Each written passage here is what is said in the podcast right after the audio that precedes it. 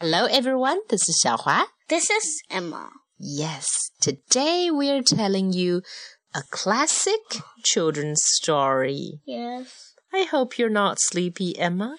Yes. A bit sleepy. A bit sleepy. I hope this story will cheer you up because it's about one of your favorite fictional yes. I- characters. yes.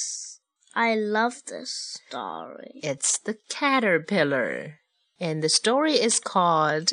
the very hungry caterpillar. Sorry. Okay, it's okay. 今天我们就来讲这个最经典、最经典的幼儿故事吧。The very hungry caterpillar，非常饥饿的毛毛虫。I'm sure many of you guys out there have already heard it, but why not? Let's hear it again, Yes. right?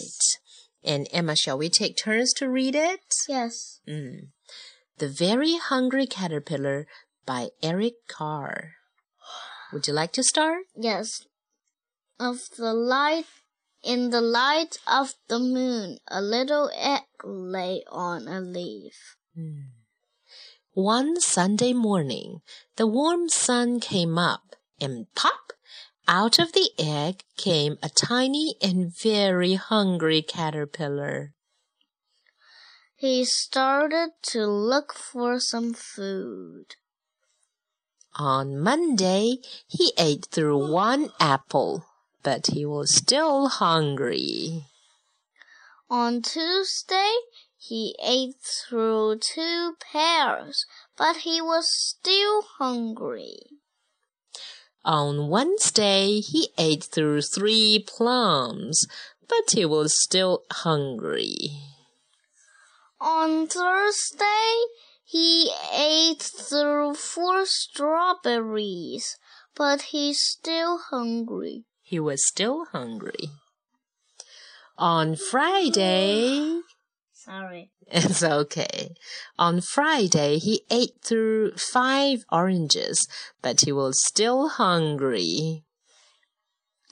On Saturday, he ate through a piece of chocolate cake, one ice cream, cone, one ice cream cone, one pickle, one slice of Swiss cheese, one slice of Salami. salami.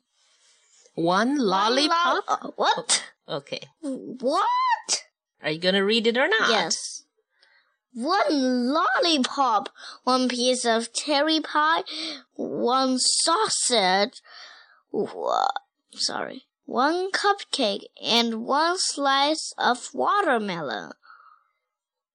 That night he had a stomach ache. That is a little bit too much for him, huh? The next day was Sunday again. The caterpillar ate through one nice green leaf, and after that, he felt much better.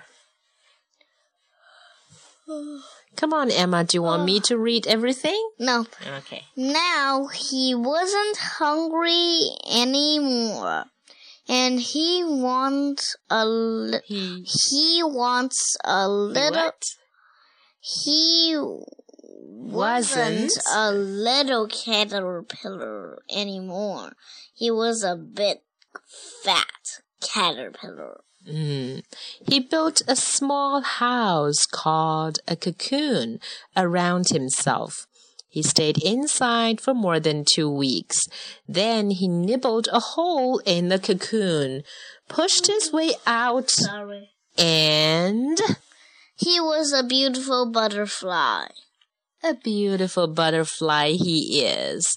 All right, and that's the end of the story. Yes. And That's all for today. Good- goodbye. Goodbye.